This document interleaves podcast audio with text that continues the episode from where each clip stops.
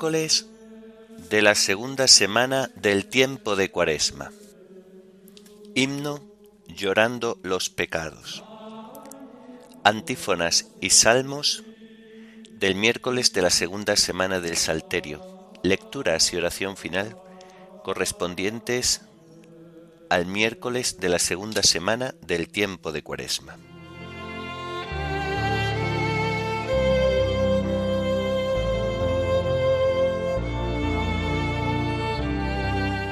Señor, ábreme los labios y mi boca proclamará tu alabanza.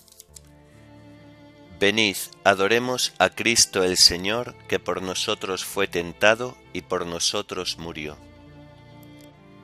Venid, adoremos a Cristo el Señor, que por nosotros fue tentado y por nosotros murió. Del Señor es la tierra y cuanto la llena, el orbe y todos sus habitantes. Él la fundó sobre los mares, Él la afianzó sobre los ríos. Venid, adoremos a Cristo el Señor, que por nosotros fue tentado y por nosotros murió ¿Quién puede subir al monte del Señor? ¿Quién puede estar en el recinto sacro? Venid, adoremos a Cristo el Señor, que por nosotros fue tentado y por nosotros murió. El hombre de manos inocentes y puro corazón, que no confía en los ídolos, ni jura contra el prójimo en falso ese recibirá la bendición del Señor, le hará justicia el Dios de salvación. Venid, adoremos a Cristo el Señor, que por nosotros fue tentado y por nosotros murió. Este es el grupo que busca al Señor, que viene a tu presencia, Dios de Jacob.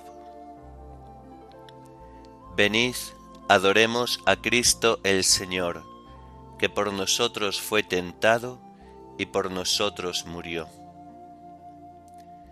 Portones, alzad los dinteles, que se alcen las antiguas compuertas, va a entrar el Rey de la Gloria. Venid, adoremos a Cristo el Señor, que por nosotros fue tentado y por nosotros murió.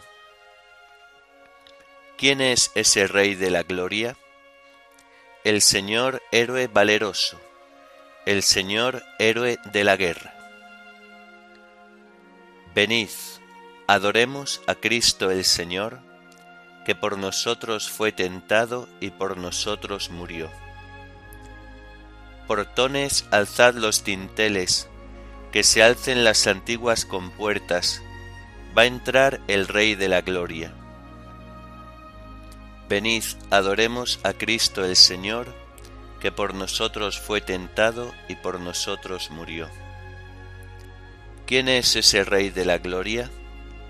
El Señor Dios de los ejércitos, Él es el Rey de la Gloria. Venid, adoremos a Cristo el Señor, que por nosotros fue tentado y por nosotros murió.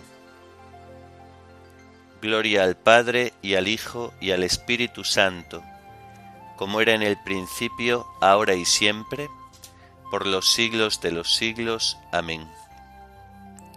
Venid, adoremos a Cristo el Señor, que por nosotros fue tentado y por nosotros murió.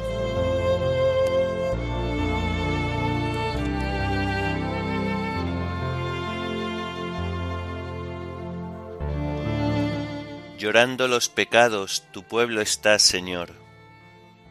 Vuélvenos tu mirada y danos el perdón. Seguiremos tus pasos camino de la cruz, subiendo hasta la cumbre de la Pascua de luz. La cuaresma es combate, las armas oración, limosnas y vigilias por el reino de Dios. Convertid vuestra vida Volved a vuestro Dios, y volveré a vosotros, esto dice el Señor. Tus palabras de vida nos llevan hacia ti. Los días cuaresmales nos las hacen sentir. Amén.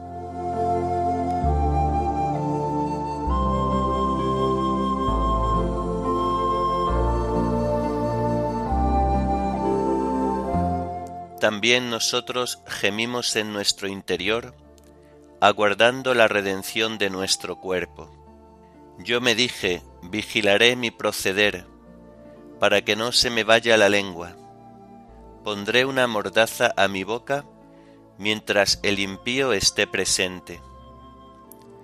Guardé silencio resignado, no hablé con ligereza, pero mi herida empeoró y el corazón me ardía por dentro.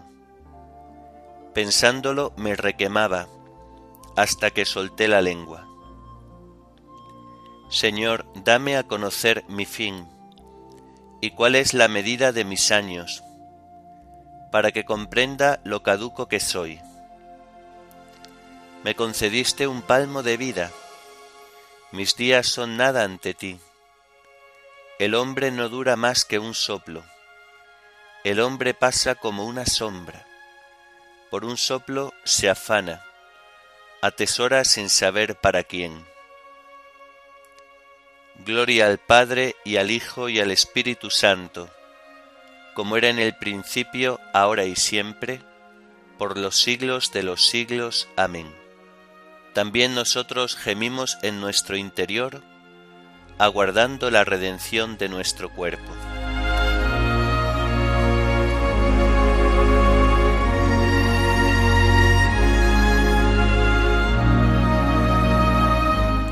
Escucha, Señor, mi oración, no seas sordo a mi llanto. Y ahora, Señor, ¿qué esperanza me queda? Tú eres mi confianza. Líbrame de mis iniquidades, no me hagas la burla de los necios. Enmudezco, no abro la boca, porque eres tú quien lo ha hecho. Aparta de mí tus golpes, que el ímpetu de tu mano me acaba escarmientas al hombre castigando su culpa, como una polilla roe sus tesoros. El hombre no es más que un soplo. Escucha, Señor, mi oración. Haz caso de mis gritos. No seas sordo a mi llanto. Porque yo soy huésped tuyo, forastero como todos mis padres. Aplácate, dame respiro antes de que pase y no exista. Gloria al Padre y al Hijo y al Espíritu Santo, como era en el principio, ahora y siempre, por los siglos de los siglos. Amén. Escucha, Señor, mi oración, no seas sordo a mi llanto.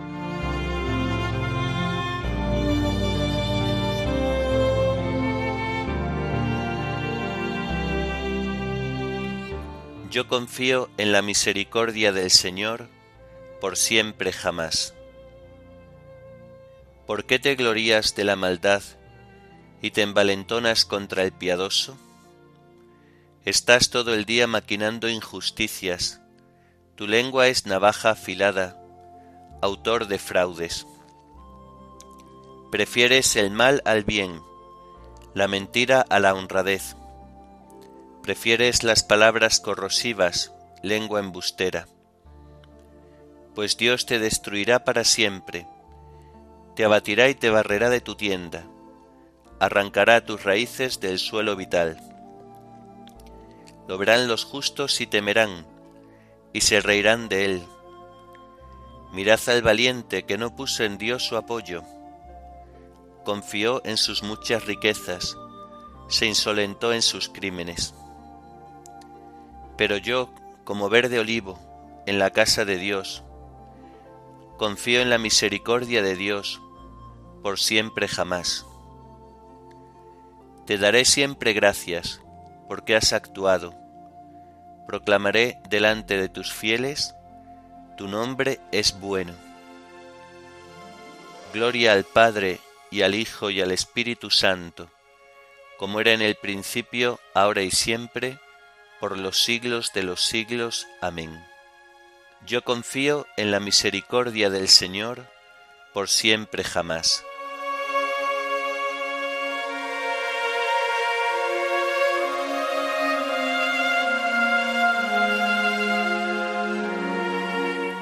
Arrepentíos y convertíos de vuestros delitos. Estrenad un corazón nuevo y un espíritu nuevo.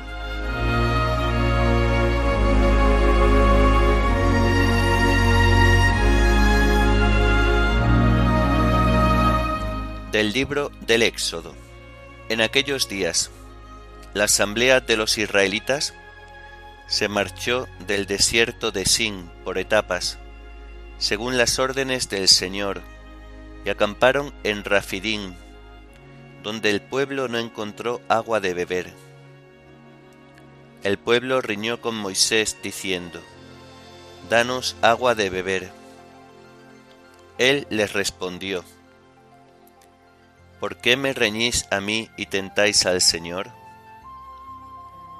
El pueblo torturado por la sed murmuró contra Moisés.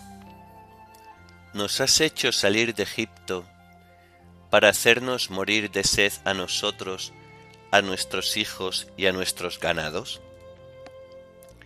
Clamó Moisés al Señor y dijo, ¿Qué puedo hacer con este pueblo? Poco falta para que me apedren Respondió el Señor a Moisés, Preséntate al pueblo, llevando contigo a algunos de los ancianos de Israel. Lleva también en tu mano el callado con que golpeaste el río, y vete, que allí estaré yo ante ti sobre la peña en Horeb. Golpearás la peña, y saldrá de ella agua para que beba el pueblo. Moisés lo hizo, así a la vista de los ancianos de Israel. Y puso por nombre a aquel lugar Masá y Meribá, por la reyerta de los hijos de Israel, y porque habían tentado al Señor diciendo, ¿Está o no está el Señor en medio de nosotros? Amalek vino y atacó a los israelitas en Rafidín. Moisés dijo a Josué, Escoge unos cuantos hombres, haz una salida y ataca a Amalek. Mañana yo estaré de pie en la cima del monte, con el bastón maravilloso de Dios en la mano. Hizo Josué lo que le decía Moisés, y atacó a Amalek, mientras Moisés, Aarón y Hur subían a la cima del monte. Mientras Moisés tenía en alto la mano, vencía Israel, mientras la tenía baja vencía Amalek y como le pesaban las manos, sus compañeros cogieron una piedra y se la pusieron debajo, para que se sentase, mientras Aarón y Hur le sostenían los brazos, uno a cada lado. Así sostuvo en alto las manos hasta la puesta del sol. Josué derrotó a Amalek y a su tropa, a filo de espada. El Señor dijo a Moisés, escríbelo en un libro de memorias y léselo a Josué. Borraré la memoria de Amalek bajo el cielo. Moisés levantó un altar y lo llamó Señor mi estandarte, diciendo, Una mano en el estandarte del Señor. El Señor está en guerra con Amalek de generación en generación.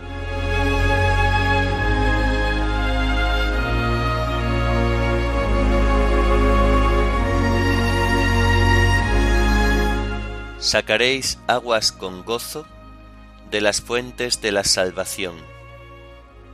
Aquel día diréis, Dad gracias al Señor, invocad su nombre.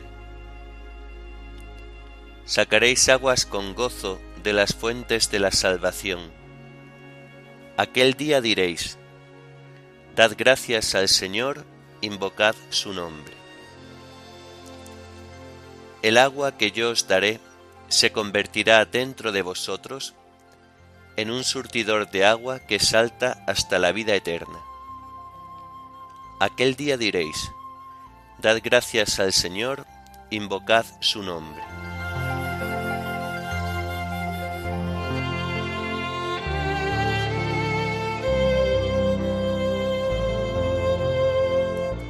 Del Tratado de San Ireneo, Obispo, contra las herejías. Dios, a causa de su magnanimidad, creó al hombre al comienzo del tiempo. Eligió a los patriarcas con vista a su salvación. Formó de antemano al pueblo para enseñar a los que lo ignoraban cómo seguir a Dios. Preparaba a los profetas para habituar al hombre sobre la tierra a llevar su espíritu y a tener comunión con Dios. Él que no tenía necesidad de nada, concedía su comunión a quienes necesitaban de él. Construía como un arquitecto un edificio de salvación para aquellos a quienes amaba, a los que no lo veían. Les servía él mismo de guía en Egipto. A los turbulentos en el desierto les daba una ley plenamente adaptada. A los que entraban en una tierra magnífica, les procuraba la herencia apropiada. Por último, para quienes tornaban hacia el Padre, él inmolaba el novillo mejor cebado y los obsequiaba con la mejor vestidura. Así, de múltiples maneras, iba predisponiendo al género humano a la concordancia con la salvación.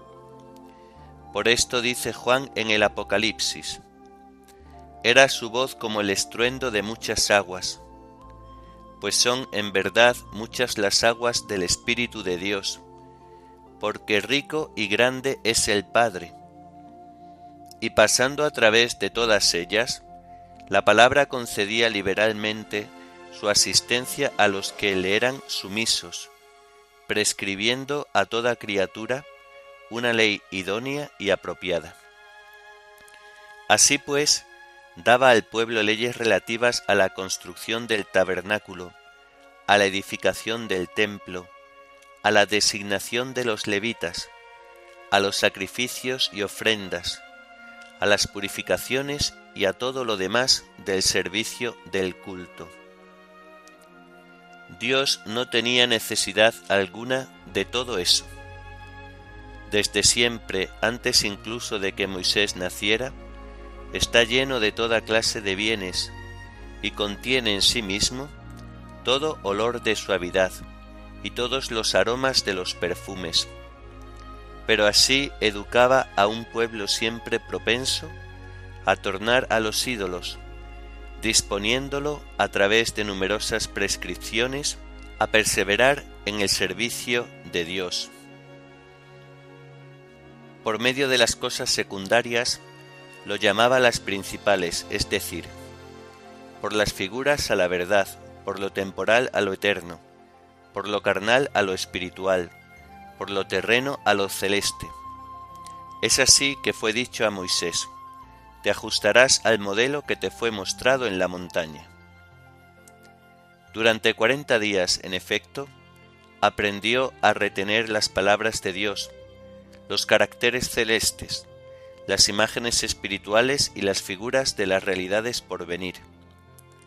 Pablo dice igualmente, bebían de la roca espiritual que los seguía, y la roca era Cristo. Y de nuevo, después de haber recorrido los acontecimientos relatados en la ley, añade, todo esto les sucedía como un ejemplo, y fue escrito para escarmiento nuestro a quienes nos ha tocado vivir en la última de las edades. Mediante figuras, pues, aprendían a temer a Dios y a perseverar en su servicio, de manera que la ley era, para ellos, a la vez una disciplina y una profecía de las cosas por venir.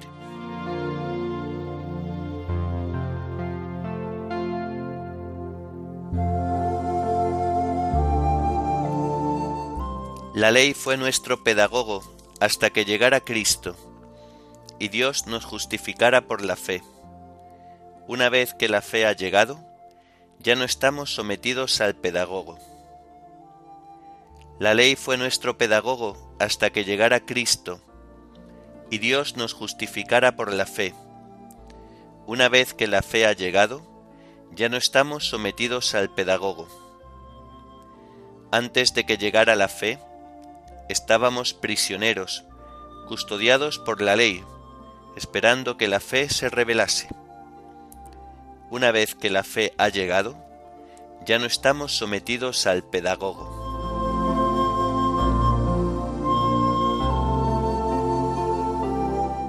Oremos.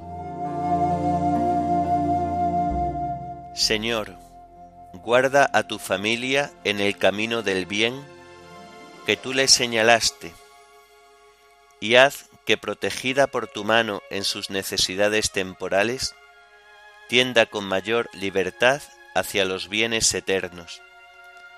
Por nuestro Señor Jesucristo, tu Hijo, que vive y reina contigo en la unidad del Espíritu Santo, y es Dios por los siglos de los siglos. Amén. Bendigamos al Señor, demos gracias a Dios.